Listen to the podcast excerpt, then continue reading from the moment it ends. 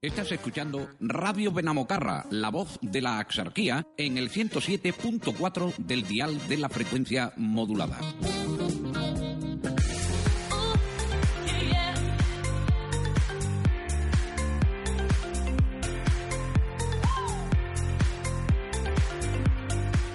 Hola, muy buenos días. Ante todo, feliz año nuevo, porque esta semanita no habíamos cogido vacaciones y no estuvimos aquí con vosotros, pero retomamos rápidamente para volver a hacer las delicias por la mañana para acompañaros y que, bueno, así el frío sea más llevadero. Pues sí, porque ya han bajado las temperaturas y es que el invierno comienza a pegar fuerte y el 2019 pues promete promete venir, la verdad es que con unas temperaturas bastante frías. Así que si queréis, por lo menos distraeros y pensar en otra cosa que no sea en poneros un abrigo sobre otro, quedaos aquí con nosotros que comienza la hora del postureo. Y al gran frío, buena cara. Eso me lo acabo de inventar, evidentemente. y como estamos ya a 9 de enero, pasaron los reyes, pasó el roscón, pasó todas esas comilonas que nos pegamos día tras día y que nos hacen engordar muchísimo, porque yo creo que no voy a ser la única que hemos dicho después de Navidad me pongo a dieta. Pues no, ¿verdad? Todos vamos a, hacer lo mismo, pero estamos posponiendo día tras día. Ya es como, bueno, venga, va, el último tirón, ya el lunes que viene, el lunes que viene. Bueno, pues ahora, para no pensar en todas esas cosas y en, los gimnasios, en la dieta y en que, mm, vamos, no podemos comer chocolate, ni turrones, ni nada, pues vamos a escuchar una canción positiva y así por lo menos nos animamos un poquito.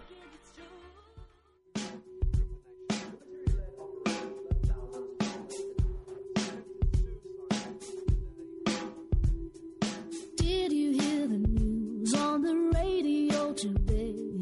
People have agreed to give their love away. I can't wait to be there in line. No, no. Politicians have agreed to honor and obey. They'll come down and listen to what the people say. I can't wait to be there in line.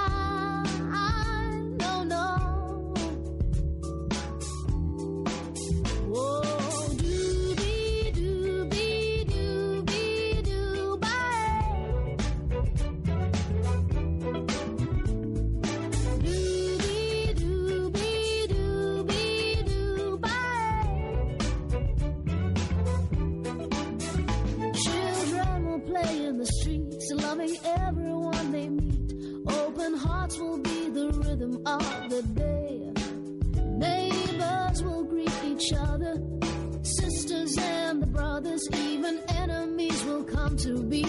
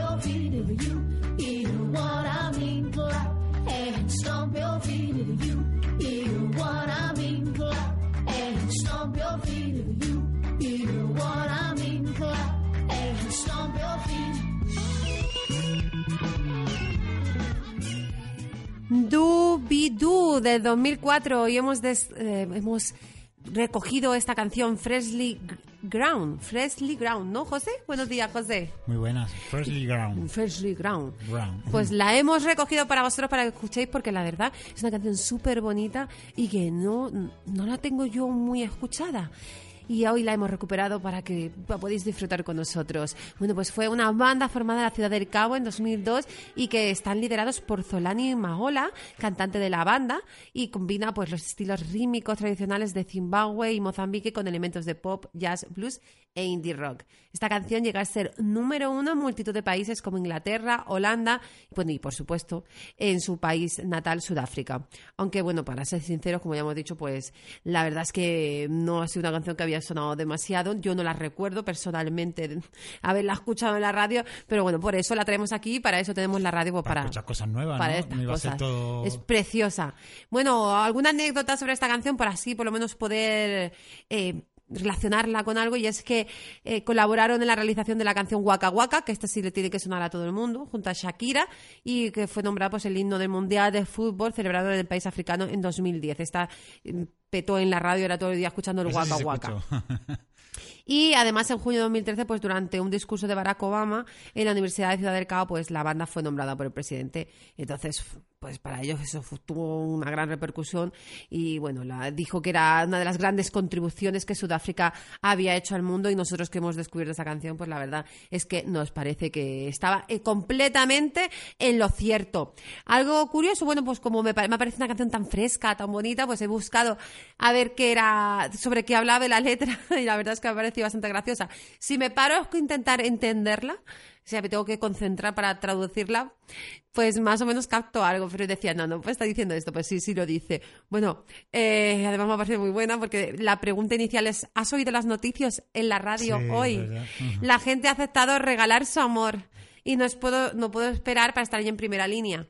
Los políticos, me parece muy gracioso, los políticos han acordado honrar y obedecer. Bajarán y escucharán lo que dice la gente. Así que me ha parecido una canción muy propia para empezar este programa, a ver si es verdad que los políticos bajan y oyen lo que dice la gente. Y, la, y en la noticia hay noticias de amor, ¿no? Sí, hay noticias de amor. que todos se quieren. Pero eso es más complicado. Sí. Así que bueno, esperando que los políticos bajen y escuchen al pueblo, nos quedamos en este momento y vamos a ver si es verdad que tenemos noticias de amor.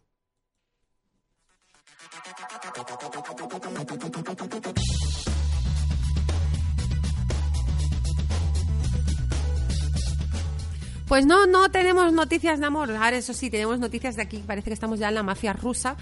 Porque prácticamente todo lo que invade ahora el panorama pues informativo son o noticias políticas, que eso ya lo vamos a dejar para la segunda parte del programa, en el que hablaremos de el pacto entre Ciudadanos y PP y o de eh, pues de pequeñas redadas, grandes redadas de policías, de drogas o robos, cosas similares.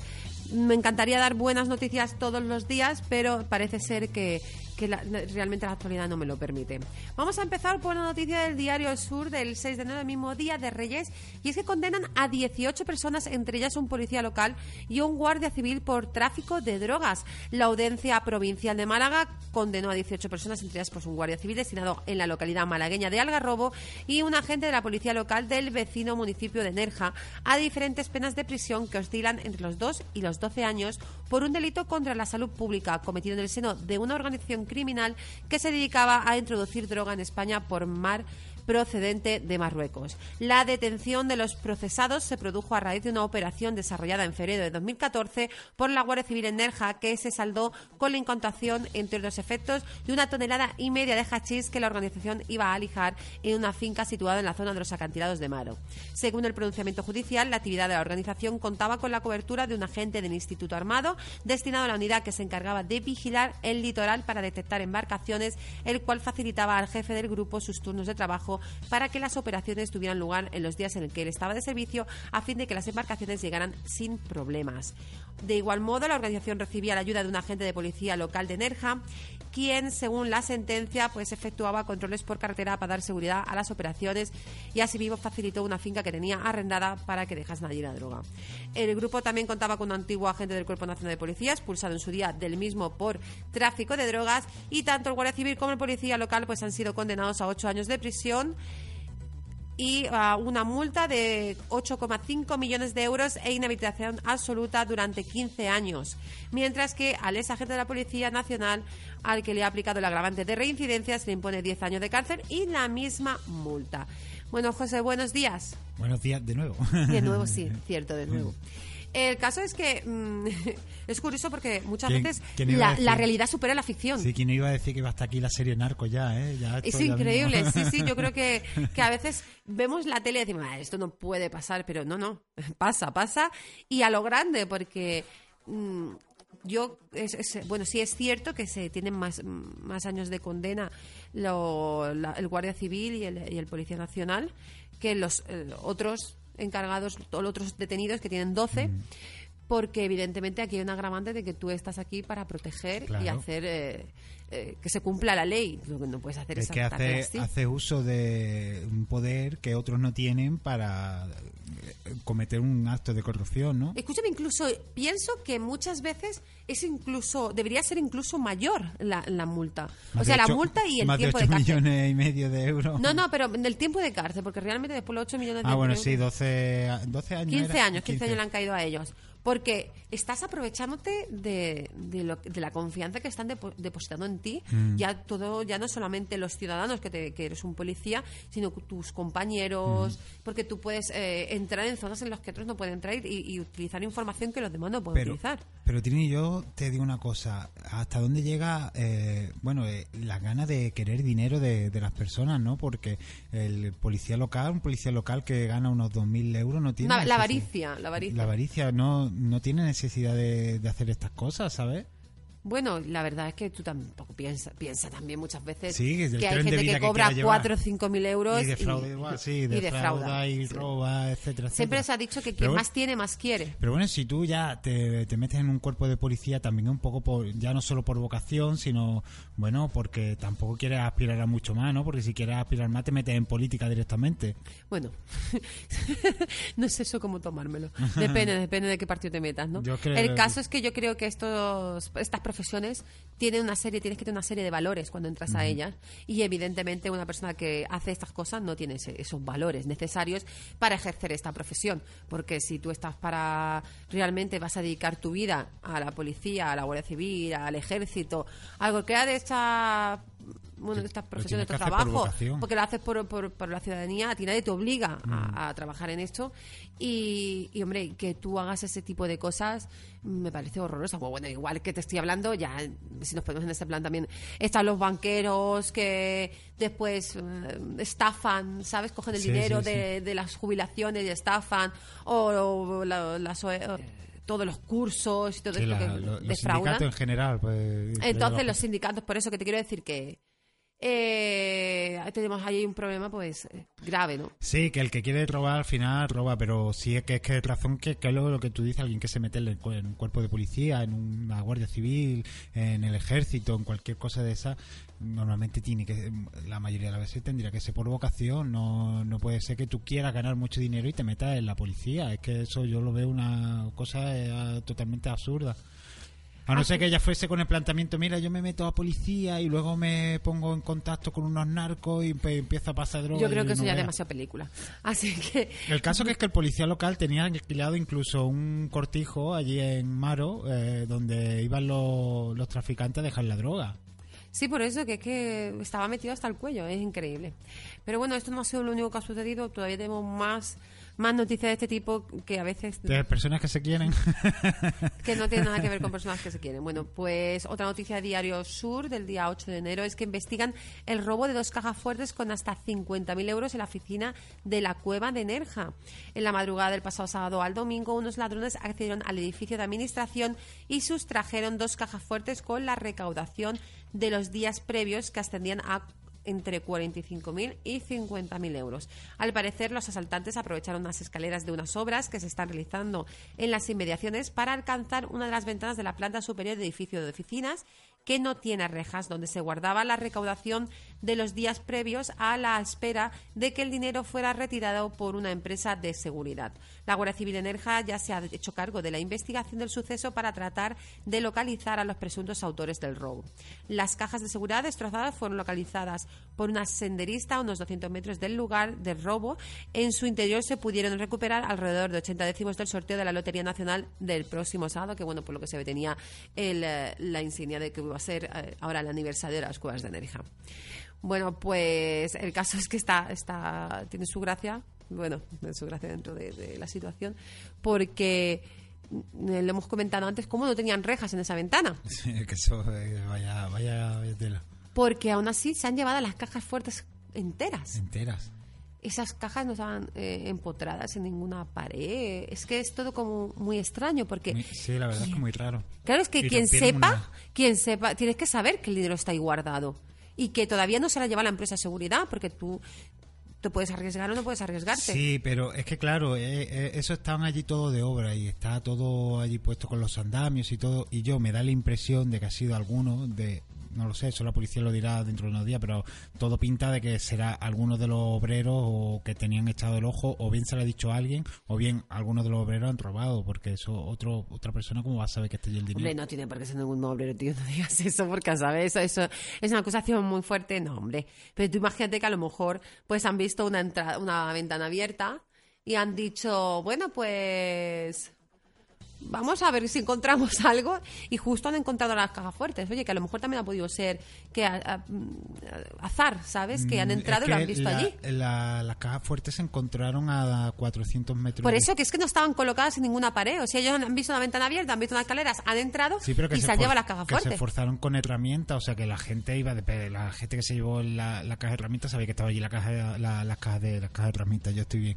Las cajas de fuertes sabía que estaban allí y sabían cómo Bueno, José, realmente tú te puedes llevar la caja fuerte y después buscar las herramientas. Tampoco hace falta que las lleves, sino para que las vas a llevar. Vas a subir las escaleras con las herramientas y vas a bajar las escaleras con las herramientas. Hombre, pero si se encontraron a 400 metros, que yo imagino que se llevarían las cajas fuertes allí, la abrirían allí, y la, la abrirían con lo que tuviesen. y yo, a lo mejor se han liado con unos palos que había allí o pedrado o cualquier cosa. Es que no, no lo sabes. Porque no se sabe cómo han abierto. Han dicho que han encontrado destrozadas. Sí, sí se sabe porque luego se, se ha dicho, con pico lo han abierto. Con pico. Con pico. Tampoco hace falta. No, no es un material muy. Muy raro, ¿no? muy profesional, ¿no? Así que bueno, que no sé, que igual eh, cualquiera, ¿sabes? Que, que se dedica a los pequeños hurtos. Ha visto la ventana ahí y ha visto escalera y ha visto la oportunidad. Y ha entrado y no se esperaba encontrarse las cajas fuertes ¿sabes?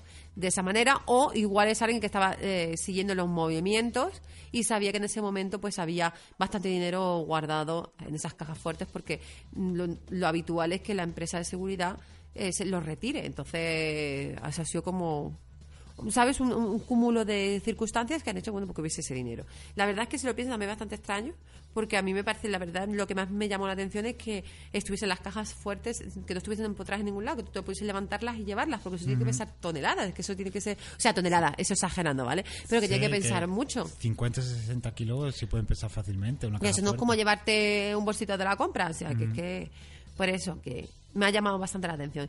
Y seguimos, seguimos con, ya no sé si pasarme seguir por la misma línea y después pasarme a otro, vamos a seguir con la misma línea y vamos a dejar la, la noticia de, de sanidad para el último. Eh, registrado en Rincón de la Victoria el domicilio del conductor de un vehículo con 7 kilos de droga. Han sido arrestados dos hombres, el conductor y copiloto, 34 y 39 años de edad, por su presunta implicación en los delitos de tráfico de drogas y tenencia ilícita de armas. Agentes de la Policía Nacional han detenido en Málaga a dos hombres de 34 y 39 años eh, de nacionalidad española como presuntos responsables de los delitos de tráfico de drogas y, ten- y tenencia ilícita de armas. En la operación, los agentes han incautado de 7 kilogramos de cocaína ocultos en el interior de un vehículo, así como dos armas de fuego con sus cargadores y munición, un bolígrafo pistola, una pistola taser, otra de aire comprimido, 108 gramos de hachís y 12.500 euros en efectivo. Además, han invertido en el momento de los arrestos, se han intervenido, perdón, en el momento de los arrestos, el coche caleteado, utilizado para ocultar el estupefaciente en el momento de su transporte, parte del dinero intervenido, 11.000 euros, y dos de las armas de fuego. En el transcurso de la investigación se ha llevado a cabo un registro en el domicilio del conductor del vehículo en Rincón de la Victoria, en el que se han intervenido pues, el resto de efectos. La intervención policial que originó esta investigación tuvo lugar cerca de la medianoche del día 4 de diciembre del año pasado, cuando una dotación de Policía Nacional realizaba labores de seguridad ciudadana en la zona norte, concretamente en las inmediaciones de la calle Eresma de la capital malagueña, cuando vio un vehículo que, al percatarse de la presencia policial, realizó una maniobra evasiva para seguidamente huir del lugar. Por eso he dicho, vamos a seguir con la noticia que parece esto ya una, una serie de CSI cuanto menos. Ahí por toda la costa, ¿eh? Sí, además es que es muy curioso Hay porque tú lo lees y tú lo lees y dices, madre mía, tenían una... Me ha llamado mucho la atención un bolígrafo pistola. Sí, un bolígrafo. Yo, yo lo había visto. Es un bolígrafo, sí, yo lo he visto en, sí, en las películas. Un bolígrafo pistola. O sea, es una barbaridad. No, pero ya la, ya la han cogido, la, la policía la, han cogido varios bolígrafos de, de eso. No, mm, no llegan a ser muy, muy peligrosas, pero sí es verdad que te pueden perforar cualquier cosa y es- Hombre, pues si te pueden perforar un pulmón ya son peligrosas. Ya, ya, ya. Pero no es como una... pueden matar. No es como una... Hombre, sí, no es una ametralladora, pero si tiene bastante potencia como para que te pegue un tiro con que te pegue un tiro con un bolígrafo. Sí, de cerca o algo así, claro, porque como un bolígrafo, tú no... Dices, un bolígrafo no, no tiene esa sensación de... no- De peligro. algo, sí. Pero bueno, es que además, ¿qué tenían? O sea, una, una, una pistola taser, un- Sí. es como todo tan CSI de verdad. Entonces, claro, unido a las otras noticias, da la impresión de que vivimos ya en el Bronx, ya. ¿Y dónde consiguen la arma? Yo es que siempre me lo pregunto. Esto tiene que ser mercado negro, pero... Mercado negro, sí, pero hay mucho mercado negro porque últimamente estoy viendo bastante noticias de que co- recogen bastantes armas y yo me quedo alucinado de, de, de- de dónde pueden sacar tantas armas. Mira, yo creo que es que ya no es tan positivo que hablemos de los problemas que tenemos de falta de policía. Porque hemos hablado ya en numerosas ocasiones que, la- que nos falta Y se seguridad aquí. aprovechando ahí. Y yo creo que se están viniendo todos para acá y dicen, "Ah, que falta policía, pues venga, vamos para allá, que vamos a estar más a nuestras, a nuestras anchas. Hombre, es que no es normal. O que ahora hay mucha más información, nos enteramos de todo muchísimo antes o que es cierto que está subiendo la criminalidad. Pero yo te puedo decir una cosa, yo realmente el otro día estuve, me percaté una cosa que la verdad me dio bastante pena y es que el Día de Reyes, tú no veías niños en las calles jugando. Es increíble. Ya no vamos a quitarlo de las la consolas. Ya vamos a dejarnos de, de consolas y de videojuegos y todas estas historias que ya sabemos que hay muchos niños que se encierran a jugar. Pero sí es cierto que tú antes, por la época de Reyes, cuando nosotros éramos jóvenes, pues yo Sí, salía a recuerdo... enseñarles los juguetes a tus amigos, decir, mira lo ¿Sales que me a han calle? traído los reyes. Lo primero que hacías era salir a la calle con tus juguetes para que lo viesen los amigos. Y tú ibas por la calle y lo veías todo plagado de niños, pues, con- pues las niñas con su con sus bicicletas, los niños, pues yo qué sé, con lo que le hubiesen regalado, ¿no? Y, y ahora llegas y es que no ves ni un alma. O sea, no veía a los niños. Sí ves a los típicos padres que llevan a los niños al parque para que jueguen un rato. Pero no era como antes. Estaban las Sí, calles sí. plagadas de niños jugando. Y eso sí es cierto porque yo ahora me lo planteo. Yo digo, mira, yo dejaría a mi niño Solo con 5 o 6 años en la calle jugando, es que no lo dejo.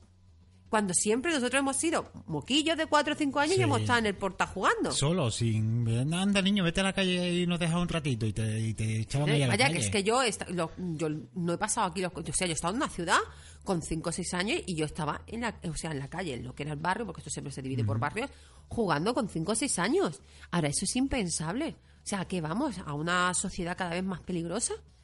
Es que es increíble. Además aparecen todas estas noticias de muchachas asesinadas, de que de verdad que te empieza a crear ya un, un cierto malestar, ¿sí? De decir, ostras, es que la próxima podría ser yo. ¿Sabes? Porque a lo mejor es que antes no se informaba, antes no se decía, o que ahora hay más. Es que no, no, sé, no sé cómo va esta evolución, pero cada vez te lo piensas mucho más y cada vez te da un poquito más de susto. O cuando vas a coger la compra y meterla en la casa y ya vas corriendo para cerrar la puerta porque vaya a venir alguien por detrás y te vaya a empujar. Es que escuchas tantas cosas que parece que vamos al revés. O sea, en vez de que haya más seguridad, cada vez hay menos. Yo creo, yo pienso que cada vez hay, hay menos. Yo creo que hay más desigualdad y, a la- y al haber más desigualdad pues se generan estas cosas, ¿no? De que se crea más criminalidad. Sí, porque claro, realmente hay gente que se busca la, la, la vida de otras maneras que no deben ser las que no son las adecuadas. Y bueno, claro, evidentemente pues pasa lo que pasa, pero sí es cierto que te digo mm, la tranquilidad que había antes que los niños jugando en la calle y, y ahora vas y es que no ves a ni uno por la calle, porque es que te, lo, te pones la mano en el pecho y dices, bueno, yo yo, la, yo dejaría a mis hijos con 4 o 5 años jugando a la calle, es que ni por asomo. Yo no lo dejan. Yo, es que ni por asomo, cuando antes hemos estado siempre jugando. Entonces me parece una auténtica pena porque en parte estamos creando una sociedad en la que ya no vemos normal eso, que los niños sean niños y que haya una inseguridad que es mm, está a la orden del día y que vamos involucionando cuando cada vez pues, supuestamente deberíamos ser tener más valores, ser, tener más ética, tener, vamos al revés. Sí, que cómo crecerán nuestros niños, ¿no? Bueno, que nuestros- salgan a la calle, ¿no? Nuestros hijos ya no, no recordarán jamás lo de haber jugado en la calle Es que, pilla-pilla, ahí- ni ahí al está. elástico, nada. Eso, es es- una pena. eso se ha perdido. Así que bueno, vamos a seguir con nuestras super noticias positivas de la semana. y vamos a pasar a la última también del Diario Sur del 8 de enero. Y es que el SAS tiene serios problemas para encontrar médicos disponibles de varias especialidades. La falta de facultativos de familia, pediatras, anestesiólogos o traumatólogos impide que esté garantizado el relevo generacional. La situación se agravará si no se adoptan medidas urgentes en los próximos años cuando habrá numerosas jubilaciones, lo que hará que sean más los médicos que abandonan el SAS que los que prevé que se incorporen si no hay un aumento de las plazas en el MIR. Este escollo no solo afecta a Andalucía, sino que es un mal de la sanidad española en su conjunto y que guarda mucho que ver con los sectores aplicados por el Gobierno central a partir de mil perdón, de los recortes aplicados por el Gobierno central a partir de 2012. Así hubo varios años en los que la tasa de reposición de facultativos fue del 10%, es decir, solo se cubrió una plaza de cada 10. En el caso de Málaga, Sánchez Luque pone de relieve que hay una, ampliación, una amplia dotación sanitaria privada, lo que hace que muchos médicos hayan encaminado su carrera profesional por esa senda ante la falta de estabilidad en la sanidad pública y los contratos con corta duración ofrecidos por el SAS. Por su parte, el, presi- el presidente del Sindicato de Médicos de Málaga, Antonio Martín Noblejas, señala que hay un problema generacional y que el relevo de los facultativos que se jubilan no está asegurado. Y bueno, y que, como ya hemos dicho, es algo que guarda relación con lo mal que el SAS ha tratado a sus médicos. Eh, bueno, el, presidente pues hace hincapié en que el modo en el que SAS pues, ha llevado a cabo las ofertas públicas de empleo y los concursos de traslado tampoco ha ayudado a potenciar la carrera profesional.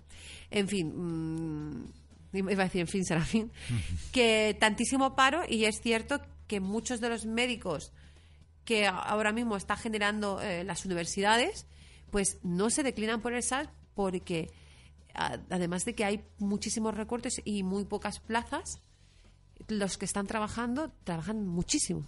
Sí, y que no, y no tiene, y si te vas a un pueblo, como dice ahí, te vas a un pueblo chiquitito, a un centro de salud, no tiene casi posibilidad de ascender, como decía ahí en la, en la noticia, que eso yo tampoco lo sabía, vaya. Es- la verdad es que sí es un problema porque además piensa que además de que la, la carrera es súper difícil, que tienes que, que estudiar muchísimos años, te plantea ese futuro tan poco alentador que yo creo que habrá mucha gente que se eche para atrás.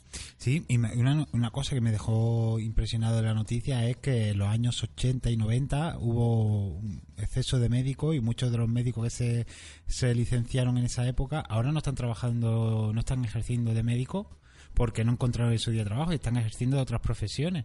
Y, Sí, me, y me quedé impresionado, ¿no? Como diciendo, médicos que no tienen trabajo, es increíble después de estudiar 10 años que tú, tú no ¿Te, te, quieras, imaginas? Es que tiene que ser horroroso, vaya. tú no quieras, bueno, no quieras, no puedas ejercer tu trabajo y estés... Bueno, pero a lo mejor no están en el SAS, pero a lo mejor son profesores o son... Sí, ¿Sabes que puede claro. haber muchas muchas otras cosas que puede hacer?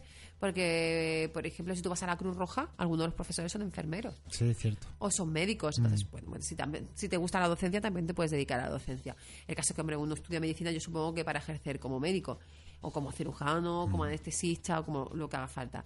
El problema es que realmente, si analizamos la situación, el- nosotros nos quejamos mucho de la sanidad como usuarios, pero también los profesionales que están dentro de ella eh, están ahí contra la, contra la Sí. pared, porque además de que no son valorados, porque no son valorados ni por eh, la ciudadanía ni por sus propios jefes, porque es que mm, les dan palos por todos lados, encima que te, te hartas de trabajar, haces unas jornadas apoteósicas, eh, después tienes que aguantar desplantes que te dan la, la gente que viene que está harta de esperar, que tampoco entiende lo que el tiempo que llevas tú allí habrá de todo, ¿no? Evidentemente, habrá algunos que por lo mejor tengan unos turnos más buenos, pero yo por norma general lo que sé es que los están, están explotando muchísimos médicos.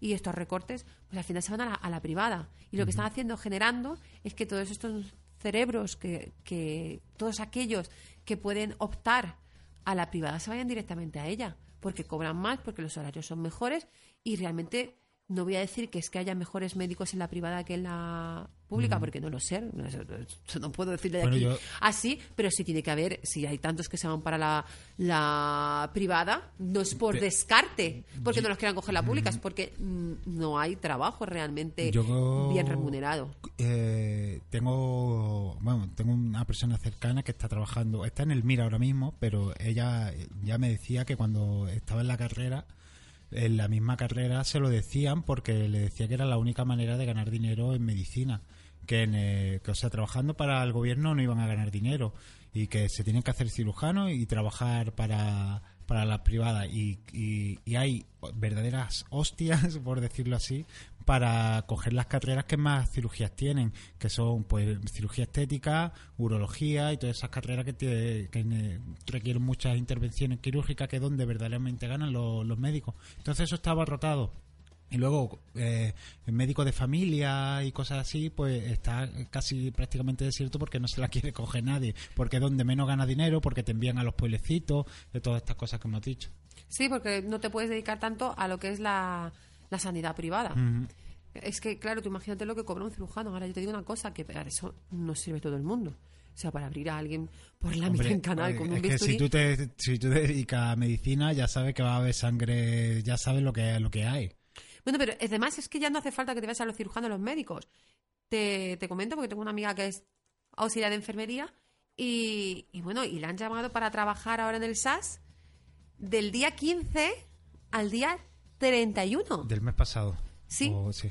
O sea, te llaman para trabajar en el SAS, no te llaman para cubrir, claro, evidentemente unas vacaciones, claro. pero trabajas dos semanas y te comes todos los festivos, todas las navidades, todo, y después te, te- te echan a la calle y ya está. Hala, te- le, le quitas el marrón y trabajas en Navidad, Nochebuena, Nochevieja, todos Sí, esos eso- días, dos semanas.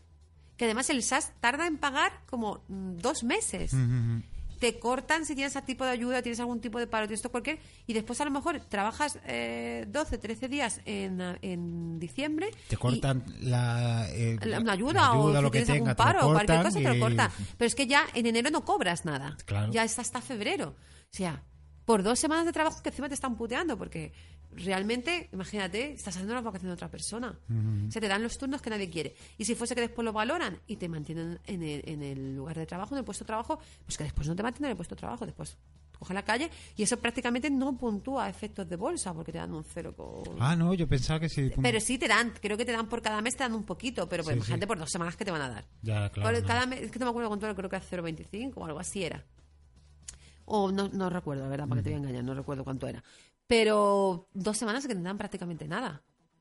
O sea, vale, Sí, cobrarás que- bien porque vas a cobrar muy Lo- bien, porque está festivo, pero es que es evidente que después la gente que no haya sanitarios, porque con este tipo de contratos mm, de basura. nefastos. Basura, sí. Sí, ¿cómo va a decir alguien que sí? Es que vaya, eh, tú coges una persona que tiene más o menos organizada su, su mes, su pues mira, pues que si con las ayudas o no las ayudas, pues tú una- la gente tiene hijos, tiene familia, tiene pues a lo mejor tiene, tiene pensado hacer esto, hacer lo otro, y tú, tú coges y lo llamas dos, tres días antes, le dices, no, para trabajar la semana que viene, en dos semanas en Navidad, Nochebuena, Nochevieja.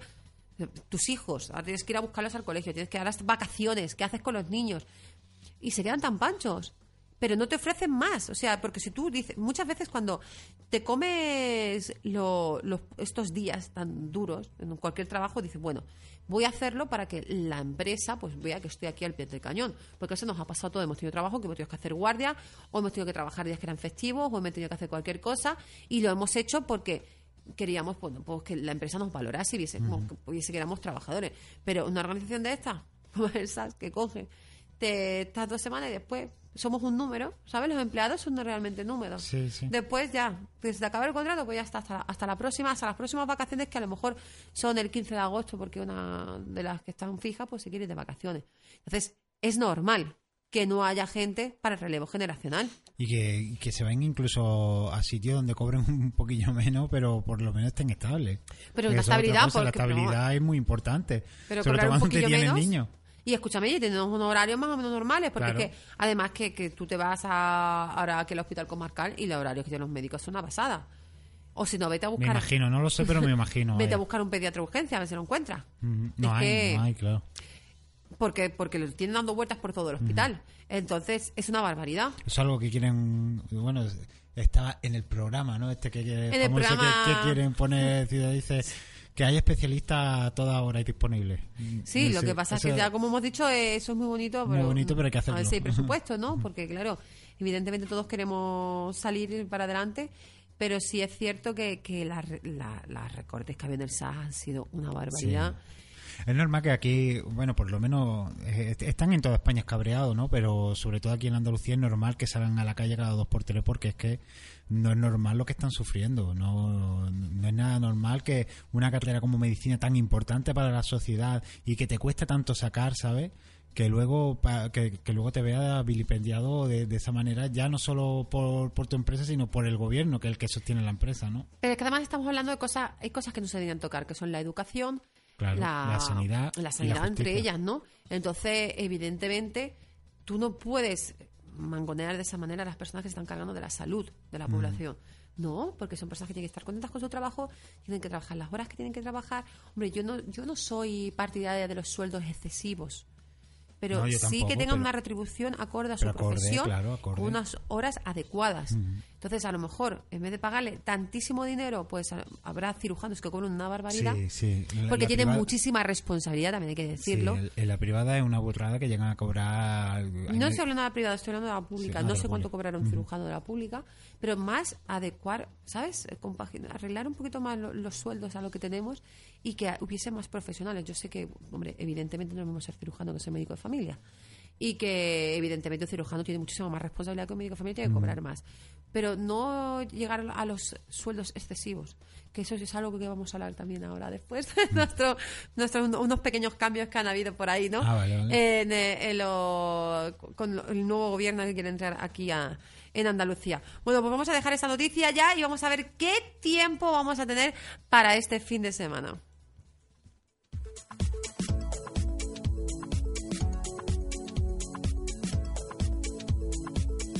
Pues bueno, vamos a ver. Pues parece ser que la temperatura se presenta fresquita esta semana y es que van a bajar las temperaturas, así que preparaos. El jueves nos dice que va a llover. Eh, una cosa antes de empezar, más todavía, ¿no? Porque hace un frío que no más, veas, ¿eh? más todavía. Le parece ser que el jueves va a llover. Evidentemente, ya sabéis que con este frío, si empieza a llover en, en las montañas, pues normalmente suele ser nieve.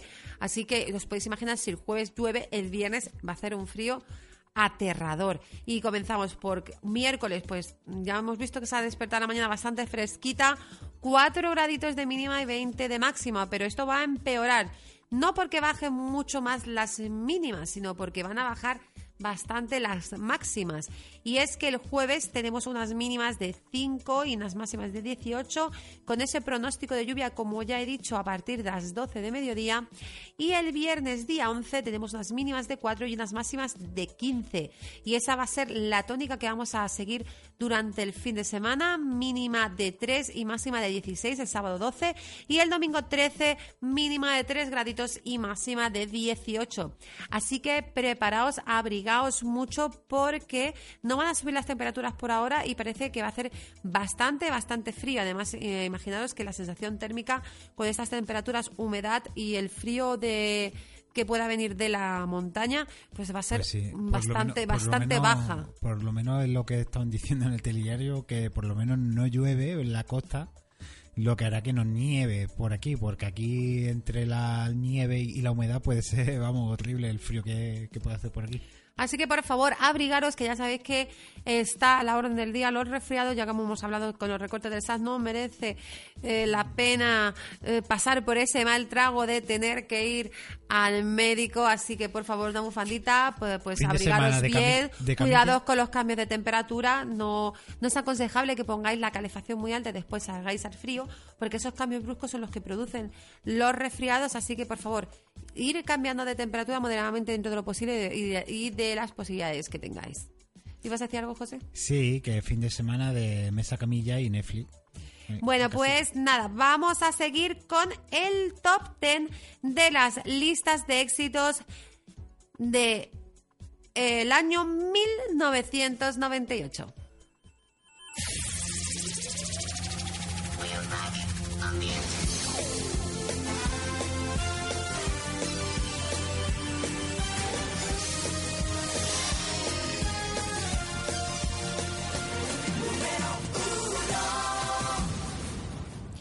Bueno, ¿y qué canción sonaba en todas las radios? Esto sí que sonaba en todas las radios. Y sigue sonando en 1998. Sé que somos repetidos, pero aquí va un corazón partido.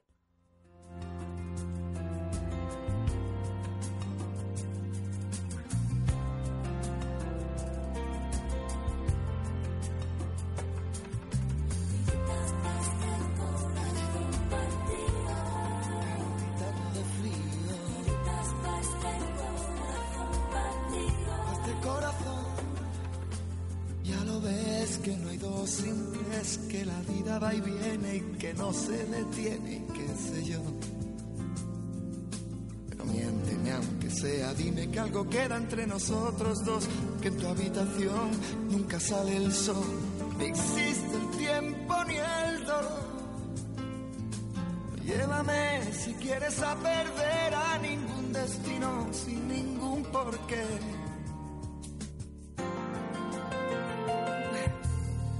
mi corazón que no ves, corazón que no siente, corazón que te miente amor. Pero sabes que en lo más profundo de mi alma sigue aquel dolor por creer en ti que fue de la ilusión y de lo bello que es vivir. ¿Para qué me curaste cuando estaba herido si hoy me dejas de nuevo el corazón partido? ¿Y quién me va a entregar sus emociones? ¿Quién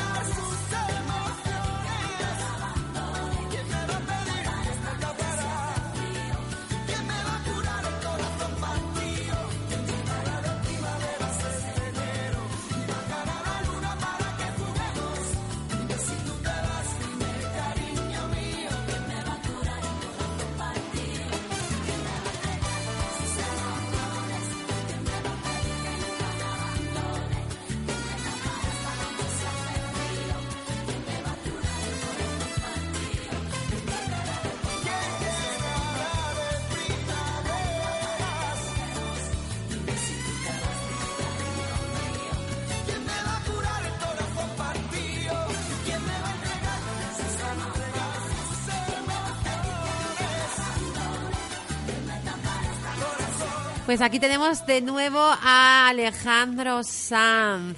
Bueno, yo no puedo decir nada más de Alejandro Sanz porque ya sabéis que ha salido un montón de veces, pero el otro día sí también vi en las redes sociales que es que cumplía un montón de años esta canción, no quiero decir cuántos porque me hace sentir súper mayor y no podíamos dejarlo pasar. Y además es una de las canciones más importantes de, de Alejandro Sanz y una, bueno, pues uno de los discos más vendidos de la historia del cantante, así que, bueno, esto fue un éxito rotundo que consiguió permanecer más de 70 semanas, un año y medio, en las listas de éxitos de países pues, como España, México o Argentina.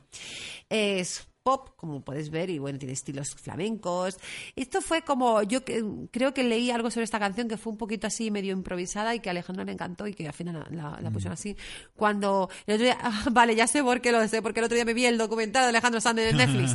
Así, pero de, ¿Hay un de documental de Alejandro refilón. Sanz en Netflix? No Sí, sí, eh, algo más es más, algo así era.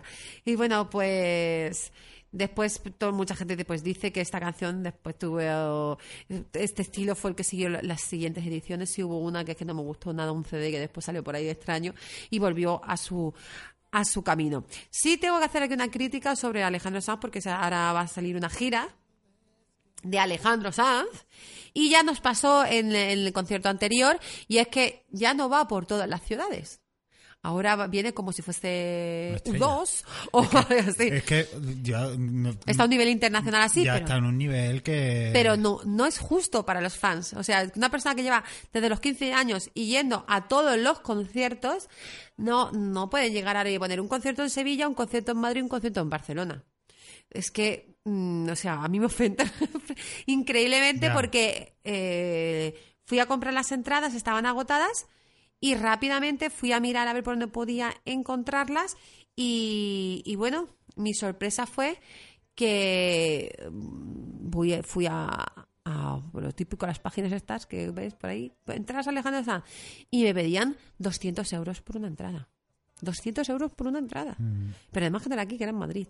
Digo, por favor, os estáis pasando. Y ya no era una entrada VIP ni nada, o sea, en el, en- o sea, en la tierra entrada, entrada general. Así que llevo, ya va a pasar el segundo concierto al que no voy a ir a ver a Alejandro Sanz. Y estoy indignadísima porque lo he visto desde los 15 años. Entonces me parece que un, realmente un cantante es lo que su público quiere que sea. O sea, él no sería nadie si, si los demás no que hubiesen escuchado sus ya. canciones, no hubiesen comprado sus discos, no fuesen ido a sus conciertos. Entonces, ahora que eres importante, tú lo que no puedes ser dar la espalda a toda esa gente que te ha estado eh, arropando durante toda tu carrera profesional. Porque yo creo que tengo todos los CDs de Alejandro Sanz, pero es que he ido a todos los conciertos. O sea, que yo soy de esa fan que no me los descargo y que Sí, después sí, veo que por tele, no, eres- no. Eres una buena fan. Yo soy una buena fan, yo soy esas que compran el CD y todo. Entonces, me parece horroroso que ahora que está cogiendo cierto prestigio, bueno, pues tiene una carrera profesional muy larga, pues que haga esto y que ponga nada más tres conciertos y bueno, y ahora búscate la vida y a ver si consigues llegar. Mm, No me parece propio porque no, y no me parece justo porque básicamente yo te digo que no me voy a comprar este CD me voy a poner en huelga y me voy a comprar este CD Hombre, y si todos hiciésemos lo mismo no comprásemos CD y no fuésemos a los conciertos ya verías tú cómo se ¿Cómo bajaba del cambiaba? burro. Sí, y tendría que hacer un poquito más de humildad y volver a, a- a lo que era. Oye, y qué bueno que sí, que tendrá más trabajo, pero es, es Yo- España, es español, tiene que llevar conciertos a todas las Lo que, ciudades. verdad, lo que de verdad pienso es que mm, yo veo la carrera de Alejandro Sanz de la siguiente manera, que él se toma como uno o dos años en que se pega unos concier- conciertos tras conciertos aquí en España y en Sudamérica, porque claro, es que él está ahora internacional y luego se tira como tres o cuatro años descansando, que estará componiendo, estará haciendo todo lo que tú quieras, pero está ahí en su casa de Miami más o menos descansando, entre comillas. Bueno, está haciendo conciertos. Eh, Pero hace menos, hace muchísimos menos. Durante se tira, siempre hace lo más o menos lo mismo, que es cuando se pone gordo, que es- hay muchos memes en, en- en las redes de que eh, Alejandro Sanz en gira y se sale ahí todo de pelto, todo así, todo pues, figurín. No he visto, no visto Alejandro memes. en su tiempo de descanso y sale ahí todo gordo, porque hay fotos que sale muy, No muy visto, gordo, se pone muy, muy Hombre, gordo. Alejandro Sanz ya es que tiene su edad. El caso es que, bueno, también a programas, ya lo hemos visto que va ha estado de voz, coach de la voz. Y, Pero bueno, pues se tendría que dejar menos programa de la voz, que están muy bien, pero bueno, y, y a lo mejor organizarse la gira y, y, Sí. y- y organizar y hacer más, más más conciertos en España, un año, más conciertos en... Y aquí José diciéndole a Alejandro Sanz cómo tiene tiene que hacer, organizar coño. su agenda, Sí. ¿vale? Porque como a Alejandro se le va tan mal en la vida, pues entonces Ahí viene. José y le ha dicho, hecho, bueno, así es como de- hay que hacerlo para que te vaya bien. De hecho, si no están escuchando este programa, le voy a enviar la grabación. Claro, claro, claro, venga, sí. y a veces así ya de paso, mira, ya si de paso me envías un par de entraditas para ir al concierto. También el se las he pedido, pero todavía... No, no, me han las llamado, se las has pedido, ¿no? No, el caso es que, bueno, ya has comentado algo que me ha hecho gracia, bueno, en verdad lo he dicho yo, lo de la voz, y es que ano- antes de anoche lo estuve, la estuve viendo y ha, ha decaído bastante. La, la inauguración de la voz. Ah, es verdad. No, no era hoy... No empezaba hoy, empezaba ya. No, empezaba- entre vale, ayer. Sí, sí. Y, y la verdad es que ha decaído bastante. Porque está Paulina, Pablo, Luis Fonsi y Antonio Orozco. Y hay momentos en los que se quedan que no saben qué decir. Yo quiero, por favor, que vuelva Laura Pausini, que era la mejor. Laura Pausini es la que dijo... La que te repartió el bacalao. Es que el año que... Yo creo que eh, coincidió Laura Pausini con Alejandro Sanz. Sí, Sí. ¿verdad? Yo ese fue el año... me- me- es que además me encantaba. Y Ya con no, Rosario. Es que la verdad es que había... Yo no soy muy fan del... no, Rosario es la voz Kids. Ah, vale. Bueno, pero yo no soy, de todas maneras, yo no soy muy fan de sus programas, pero sí me gustan los zapping que, que salen por la tele, sí me gusta verlo porque son muy graciosos. A mí me gustaba más cuando estaba... Creo que estaba... ¿Quién era? ¿Quién estaba? Está Antonio Orozco Antonio Orozco, Lara Pausini, Malú. y Melendi. Era, no, era Alejandro San Melendi. eh, eh, No, estaba Laura Antonio Orozco. Pausini, Alejandro estaba, Alejandro estaba con Antonio con Orozco. Antonio Orozco, ¿no? Sí. Bueno, es que no. Y, y- y creo que estaban Malú y Laura Pausini. Y creo que ese fue el mejor programa porque es que además me gustaban mucho más los coach que, que la- las actuaciones. Me lo, lo veía por escucharlos a ellos. La barbe- porque Laura Pausini es súper divertida. Y Alejandro Sanz me sorprendió muchísimo porque pensaba que es bastante más humilde, más buena persona de lo que yo pensaba con toda la fama que tiene. Que después, bueno, eso es un poco de postureo, que después a lo mejor eh, otra persona completamente diferente, pero me gustó mucho. Sí, sí, muy humilde, pero tres conciertos en España. Me enfadé con el España. Sí, con eso me enfado A y 200 pa- euros la entrada. cortamos. Así que bueno, vamos a, a- a dejar a Alejandro Sanz y vamos a pasar a un poquito a publicidad para que yo arregle este corazón partido que tengo. La mejor música Remember en la voz de la exarquía. Es increíble. Siempre que vuelo a pan recién hecho, aunque haya comido, de verdad, es que me entra hambre. La necesidad de consumir pan recién hecho no es una casualidad, es marketing olfativo. En Ambizone miramos por tu empresa creando ambientes para tu negocio u oficina a través de los aromas ayudándote a transmitir diferentes sensaciones como la predisposición de comprar pan o simplemente crear un ambiente más agradable y tranquilo para que la estancia del cliente en tus instalaciones sea más agradable. Ambizone, creamos recuerdos, creamos identidad. Descubre los beneficios de trabajar con nosotros en ambizone.es o llámanos al teléfono 952 504243. ¿De qué te ríes? De nada. La batería, ¿no?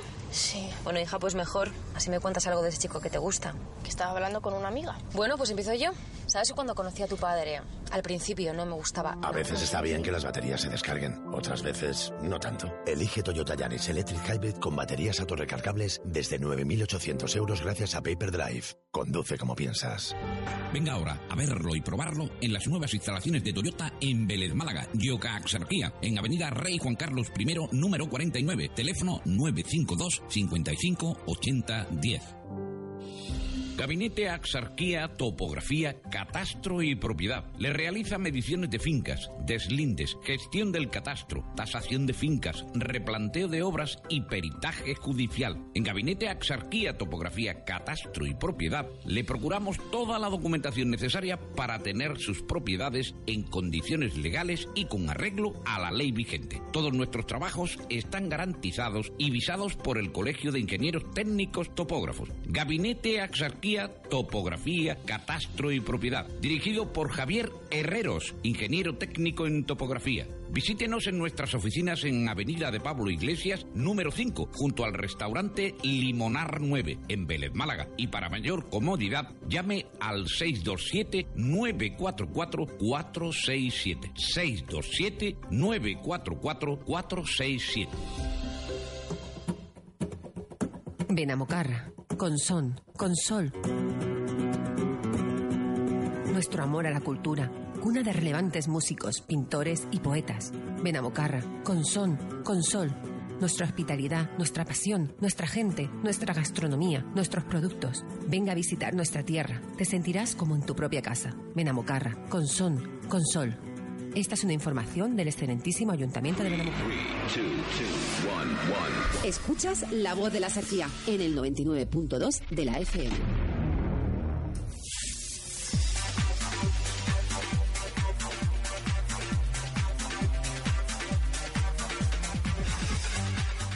Bueno, pues estamos aquí de vuelta y como ya habíamos hablado en, en ocasiones anteriores, vamos a ver qué se, qué se cuece, ¿no? Por el por el panorama electoral de aquí de El momento más Andalucía. divertido.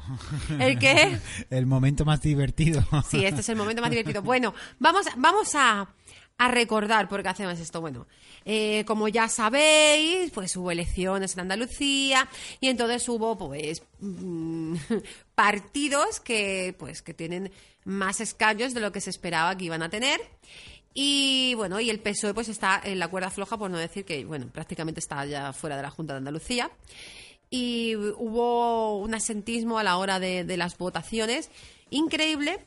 Entonces, como muchas veces nosotros votamos realmente sin leernos los programas electorales de los diferentes partidos políticos, pues hemos decidido, eh, decidimos en su momento, eh, ir hablando de ellos. Y la verdad es que lo hicimos bastante bien porque empezamos por Ciudadanos, Después eh, hicimos PSOE, ay, PSOE, perdón, PP, creo que fue PP Ciudadanos o Ciudadanos PP, bueno, igual. Ciudadanos PP. Mm. Ciudadanos PP, sí, estaba diciéndolo bien. Y bueno, nos íbamos a, a meternos con en- en- en- a meternos con Vox, pero parece, parece otra cosa. Y vamos a meternos en faena con Vox cuando, claro, evidentemente eh, hemos visto que PP y Ciudadanos pues van a pactar y han hecho un programa común, más o menos, para poder pues entrar en, la Junta de Andalucía y poder pues eh, quitar a PSOE de, su mandato. ¿Qué pasa? Que bueno, hay aquí unas medidas que por lo que se ve y lo he escuchado, lo escuché ayer en las noticias, a lo largo del día de hoy ya tienen que firmar el acuerdo y tienen como fecha límite hoy por la tarde, más o menos, para pues para decir pues, si se ponen de acuerdo o no, porque eh, PSOE finalmente sí eh, podría pactar con Adelante Andalucía. Entonces no puede hacerlo solamente PP y Ciudadanos, sino que porque no se quedarían con los escaños suficientes. Les hace falta el voto de Vox si realmente PSOE se une con Adelante Andalucía, porque ya sabemos que en un primer momento Adelante Andalucía dijo que no pensaba pactar con nadie. Entonces, pues PSOE pues se queda un poco desamparado. Entonces, PP y Ciudadanos bastaba con que se uniesen ellos dos para, para poder gobernar. Pero, ah, como ha entrado ahora mismo en el panorama político, pues Adelante Andalucía ha dicho que sí, bueno, que, votan, que ya, pues, eh, realmente este, este partido pues iba a apoyar al PSOE, pues ahora pues se tiene que unir eh, PP y Ciudadanos con Vox. ¿Qué tenemos con eh, eh, esta unión? Bueno, pues hay algunas de las pautas que están siendo un poquito más polémicas que otras, porque ya sabemos lo... mm, es que no sé qué, palabra utilizar exactamente. Lo diferente que es el programa electoral de Vox, analizándolo. Entonces hay algunas propuestas que por lo que se ve pues están teniendo más dificultades que otras. Vamos a darle un repaso rápido por el, el, eh, programa que, que estamos buscando, que el programa de, de PP y Ciudadanos. Sí, sí, si quieres te, te voy comentando mientras vas buscando, porque ya ayer, ayer a última hora salió también otra noticia de Vox que dice que, no, me imagino que hoy se pondrán de acuerdo con todo, ¿no? Pero ha, ha vuelto a meter un poquito el palo entre las ruedas, eh, entre las ruedas, los rayos de la rueda de- del acuerdo y propone que el, el 2 de enero, como día de Andalucía para, para el 2 celebrar de enero. para celebrar la reconquista y echar a 52.000 emigrantes sin papeles. ¿El 2 de enero de qué año? ¿Del que viene? Imagino que ya a partir del año que viene, claro. Que pues se ponga, en vez del 28 de febrero, eh, como es ahora mismo, se ponga el 2 de, de enero para rememorar la reconquista de, de España, de Granada, bueno, que fue ya... Sé la- que muchas veces están diciendo que Vox lo que quiere hacer es una reconquista. Mm. Bueno, voy a intentar ser lo más objetiva posible. El caso es que mm, ante uno de, una de, la- de las medidas que más polémica están trayendo estos días son una de las, sobre todo la de violencia de género, que ayer, ayer pues estaba comentando el, el, eh, Francisco Serrano creo que fue, Sí.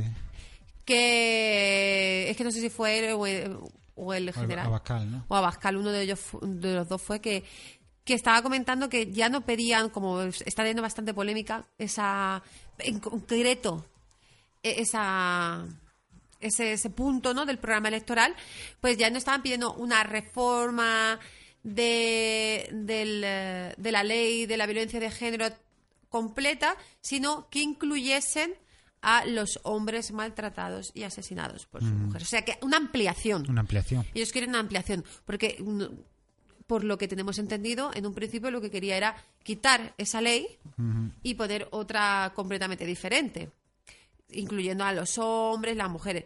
Lo que pasa es que, eh, evidentemente, con la situación que estamos viviendo, hay que reforzar mucho la ley de vi- violencia de género contra la mujer, porque eh, por más hay muchas noticias que, bueno, que eran estadísticas un poco extrañas sobre el número de mujeres asesinadas y el número de hombres asesinados. No voy a entrar en esas disputas porque eh, ya he hecho bastante, ya he tenido bastantes Revuelo. debates al respecto.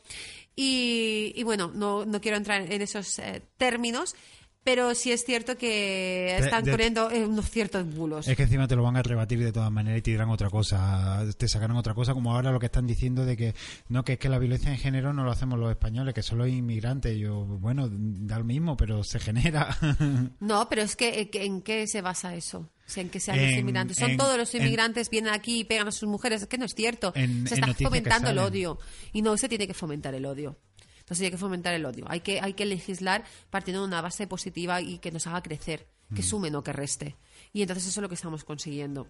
Pero claro, es que no quiero decantarme por ningún... ¿Sabes? No quiero eh, mostrar ideología política, que intento ser objetiva, pero sí es cierto que debo mojarme en cosas que no me parecen que sean lógicas. Porque mm, si alguien habla, tiene que hablar por lo menos sabiendo de qué está hablando y sustentándose en, eh, en información que sea verídica y que esté constra- contrastada. Y últimamente estoy escuchando unas barbaridades increíbles. Entonces me echo las manos a la cabeza porque están utilizando, están manipulando información y están utilizando eso, el odio. El odio que, había escondido que le está y está generando más que, odio. que le está funcionando, ¿eh? Y ese es el problema, que está funcionando. Así que vamos a ver las medidas de desarrollo y prosperidad para un nuevo gobierno en Andalucía según PP y Ciudadanos. Eh, el acuerdo en común, pues bueno, son 29 páginas, vamos a ir por arriba, vamos a ir por encimilla un poquito y vamos a intentar detenernos en aquellas que nos parecen un po- eh, pues a lo mejor más polémicas. Mm. Pues la tienes conmigo, ¿no, José? Pues vamos a ir a por si ves algo que, que yo me escape. Bueno, regeneración democrática e institucional. Defensa de la unidad de España y el Estado de las autonomías. Ese es un punto que creo que tiene un poquito de problema, que, que también choca un poquito con la programación de Vox, que quiere centralizar el... el- Sí, que quiere una, no quiere autonomías. entonces no qui- quiere centralizar lo que es el poder estatal y no quiere que haya autonomías, pero sin embargo, eh, si entra a gobernar con PP y con Cius, eh, con, Cius, con Ciudadanos, pues tendría que aceptar, deduzco esta programación, porque aquí está puesto que va a defender y dignificar las instituciones de la nación española. O sea, que va a dejar las autonomías está, que yo lo veo muy correcto, para que no vamos a engañar. Entonces. Eh, seguimos. Si el problema no son las autonomías, el problema es cómo esté gestionada, ¿no? Exactamente. Despolitización, eficiencia administrativa y lucha contra la corrupción. Tolerancia cero con la corrupción. Aprobaremos un proyecto de reforma Estatuto de Autonomía de Andalucía para la supresión de los aforamientos. Bueno, esto, es- esto es- como ya hemos leído el de Ciudadanos y el PP, realmente por eso tampoco eh, me quiero detener mucho, sino simplemente con aquellas pues que tengan más polémica, por decirlo de alguna manera.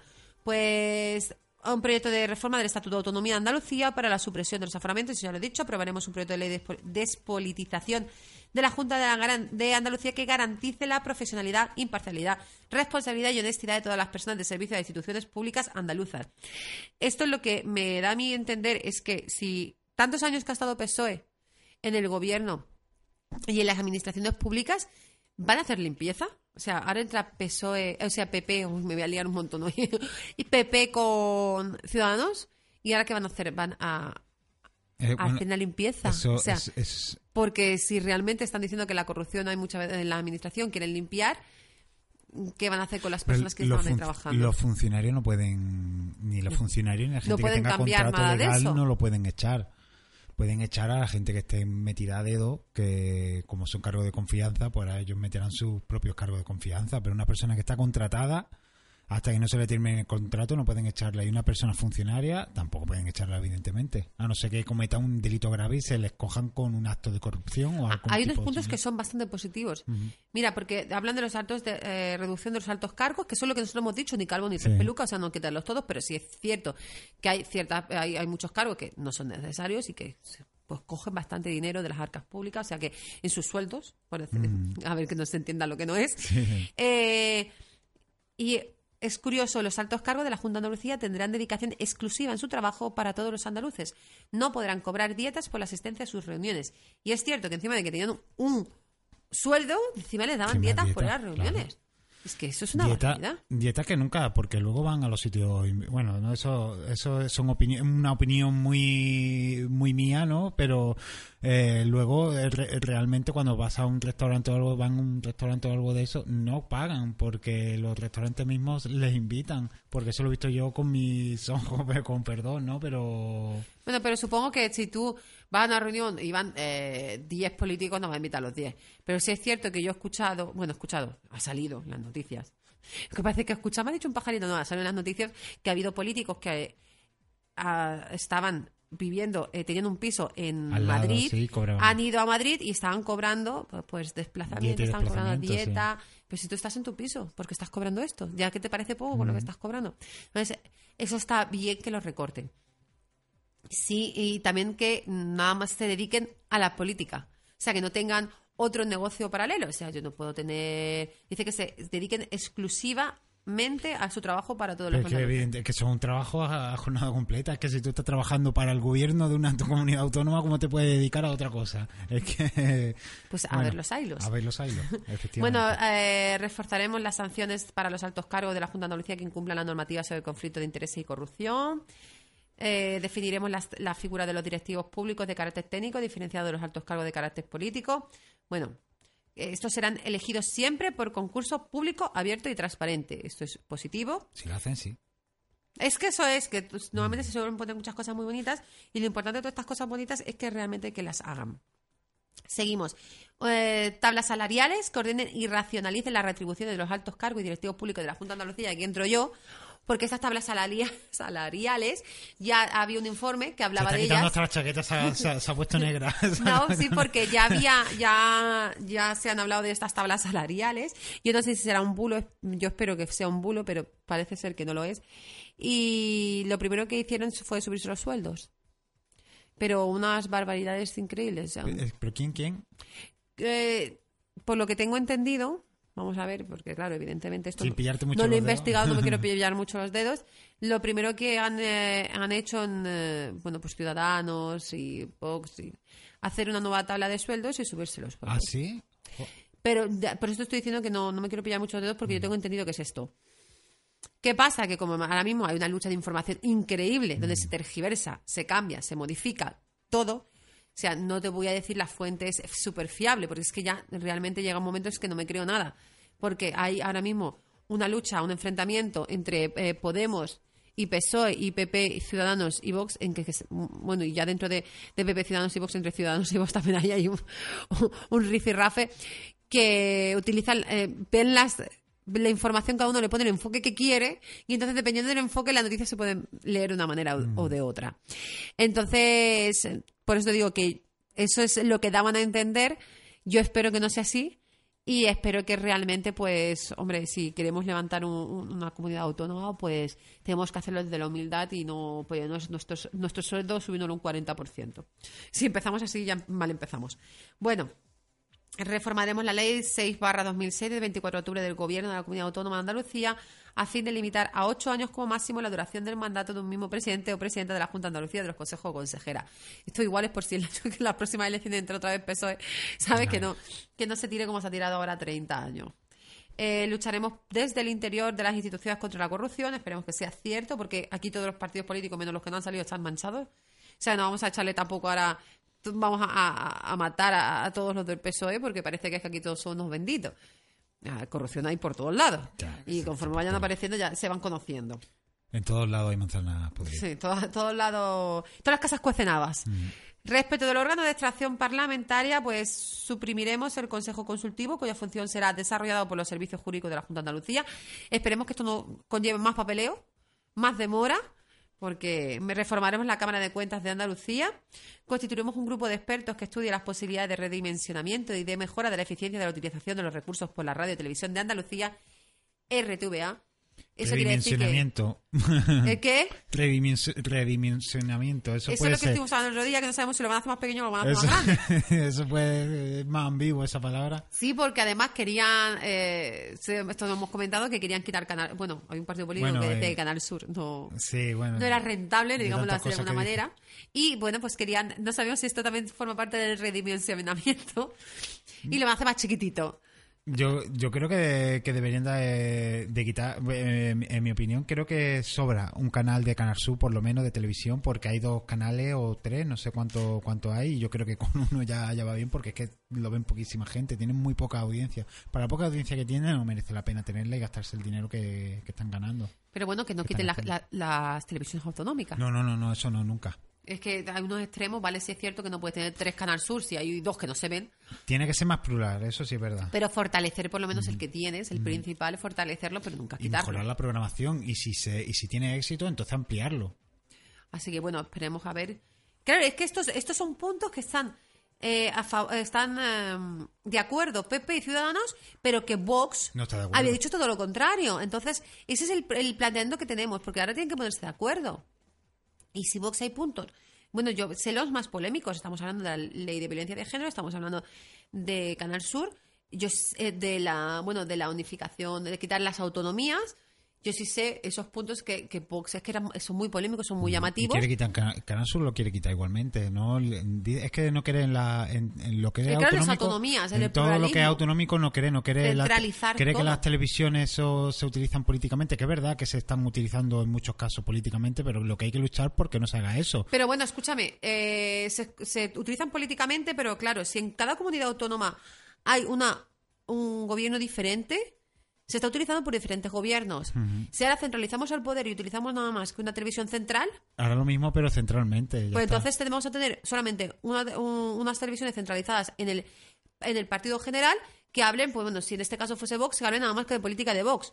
Pero aquí, bueno, aquí habrá una que hable de PSOE, otra habrá que PP. Siempre va a haber un sesgo, quieras que no, un poco de ideología. Eso es inevitable, porque todo el mundo tiene su pensamiento, entonces quieras que no, en el momento de elegir la información ya estás sesgándola. Eso es inevitable.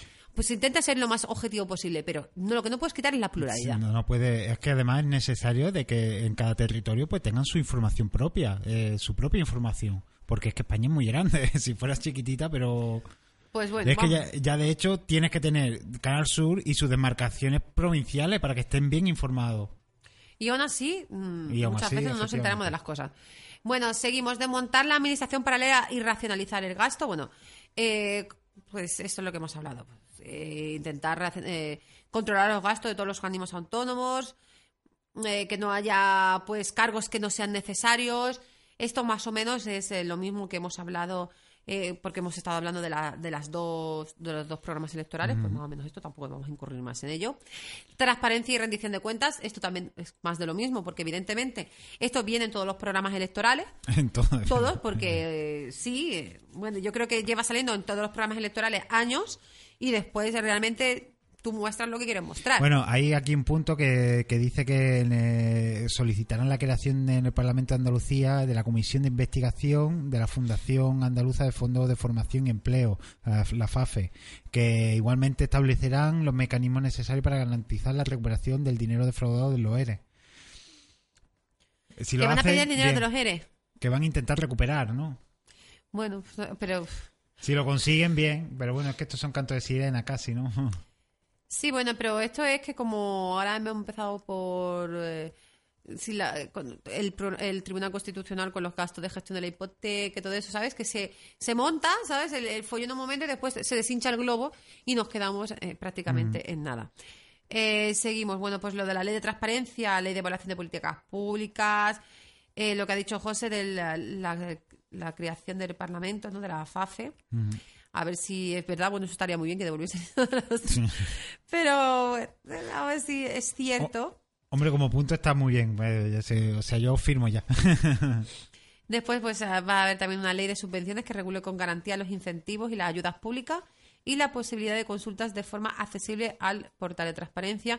Eso sí, por favor, mm, yo sí pediría que INEM, SEPE y todo eso quitasen los contestadores automáticos, porque intentas hablar con alguien, te dan cuatro números de teléfono y en los cuatro números de teléfono te salta el mismo contestador automático. O sea, increíble, ¿eh? Es una barbaridad. O sea, que al final tienes que pedir cita sí o sí. Es que te la dan sin querer. Sí, o sea, sí. ¿de qué provincia es? Dígame su código postal. ¿Tiene cita para tal día? Perdona. Te dan la cita y al final tienes que ir porque es que si no, no tienes narices de informarte de nada. Es una barbaridad. Están, que- están, tienen a lo mejor personas trabajando en cosas que son mm, una tontería y después en los puestos que hace falta porque hay mucha gente que no, no puede a los sitios. O sea, tú llamas por teléfono porque no tienes por qué perder tu día de trabajo Sí, para preguntar algo. Para preguntar algo. Y tienes que hacerlo por narices. Y, y porque ya a lo mejor dice, bueno, pues estás trabajando tienes que ir al SB. Oye, pues a lo mejor tengo que acompañar a mi madre. Con la telemática, con lo avanzada que está en estos... Pues es eh, horroroso. Igual que, bueno, todas estas ayudas que han dado para el bono social, esto es una barbaridad. Es que te, te ponen pega de todo, de todo clase, de todo tipo, Claro. porque la gente mayor ya llega un momento que es que se, se desmoraliza y dice, mira, va, anda ya, que yo creo que es que yo sé, yo he llegado a comentárselo a una señora, decirle, digo, mira, vosotros que lo hacéis a propósito para que la gente no lo pida, ¿no? Porque es que es como no tengas un poco en plan, me voy a poner en plan aquí, dale que dale, no, es que al final eh, lo mandas todos a freír monas. Bueno, seguimos. Acabaremos con las redes clientelares, garantizaremos la competencia, transparencia y buena gestión en todos los contratos públicos.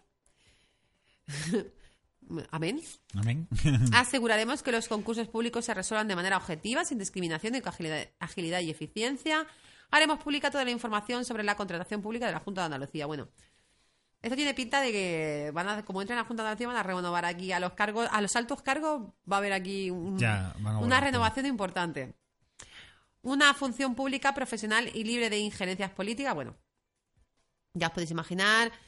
Eh, cada unas bases para una administración pública cada vez más eficaz. Bueno, esto lo vamos a pasar un poquito rápido, si no nos da tiempo. Eh, clarificaremos y agilizaremos los procesos de oposiciones para el acceso al empleo público. O sea que, ojito al dato que ya mismo hay oposiciones. de todo, de todo. De todo.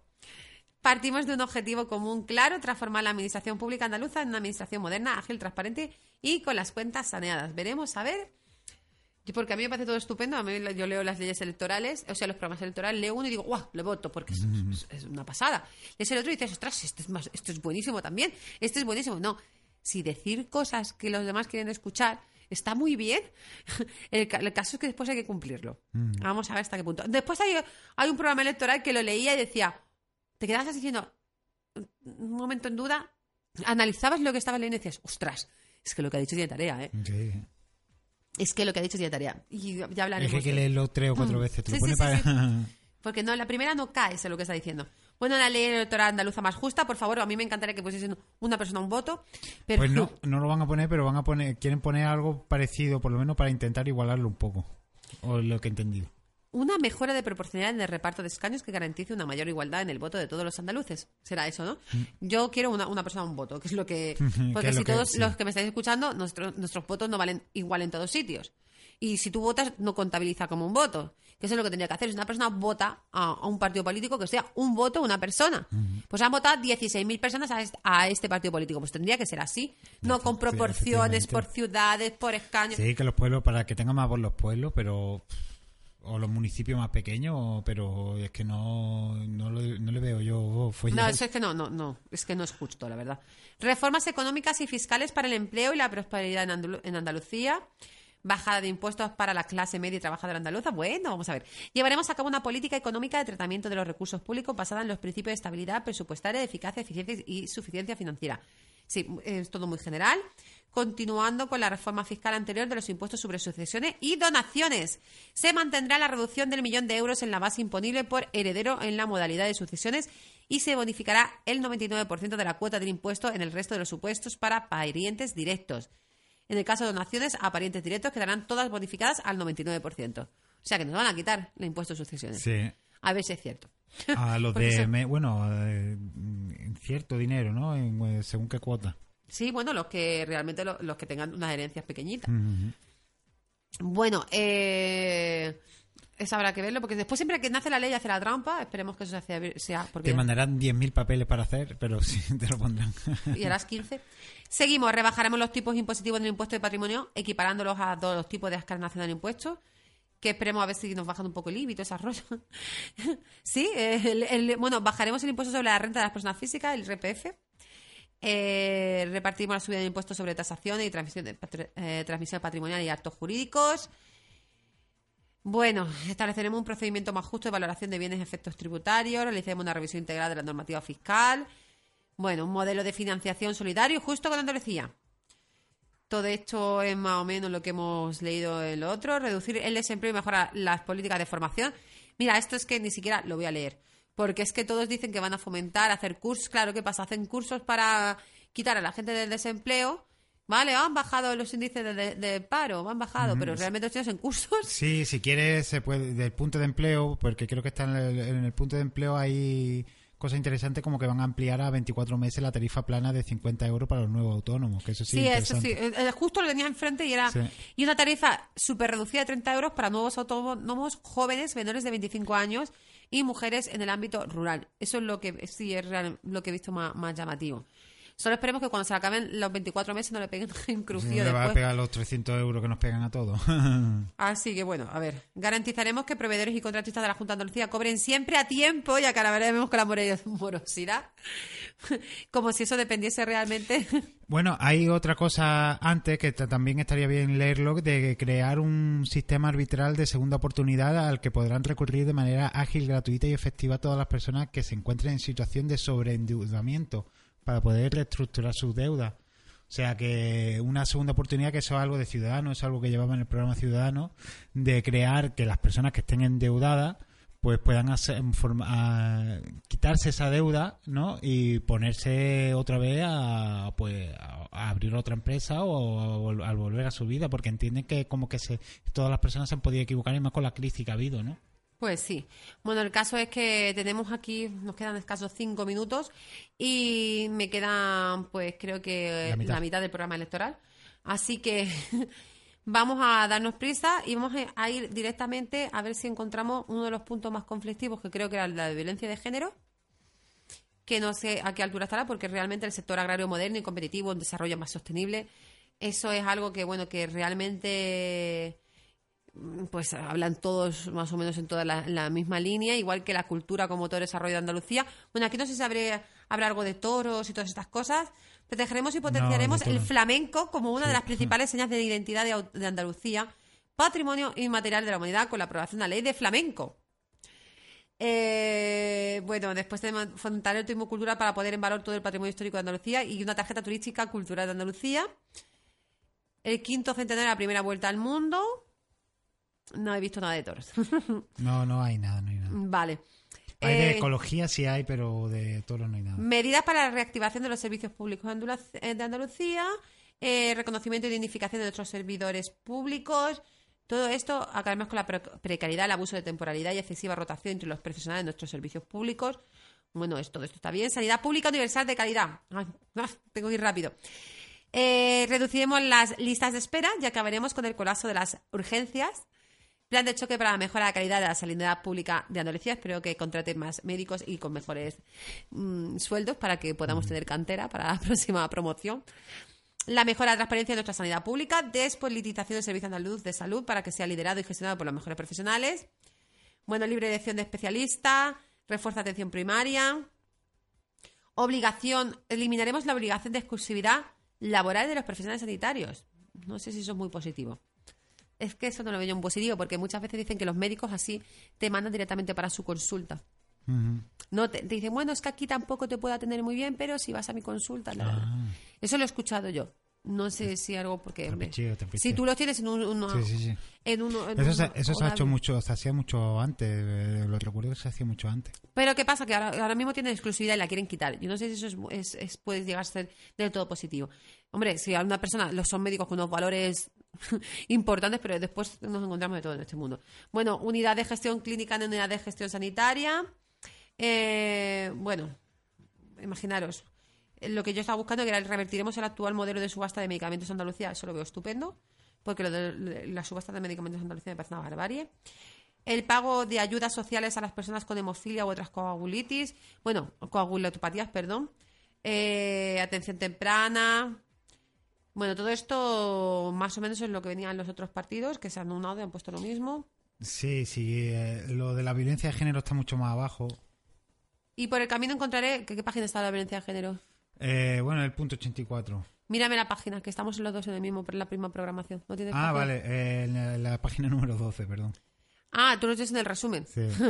bueno, el caso es que después tenemos, implantaremos la educación gratuita de 0 a 3 años a lo largo de la legislatura, que bueno, eso no es tan, tan fácil. Y bueno, vamos a ver si encuentro de la violencia de género, atención a la dependencia e igualdad social de las personas con discapacidad, que son más o menos también lo mismo. Apoyo a la diversidad sexual y de género. Defenderemos los derechos de las personas lesbianas, gays, bisexuales, transexuales, transgénicos e intersexuales y lucharemos por la igualdad de trato con la discriminación por razón de orientación sexual, identidad y o expresión de género. Eh, vamos a ver si no hay problemas con esto, porque también Vox tenía alguna ley que pedía que los cambios de sexo no los pagase la sanidad pública, que no se pudiese llamar matrimonio a los matrimonios homosexuales. Lucharemos para erradicar la homofobia, lesbofobia, bifobia y transfobia en el mundo del deporte.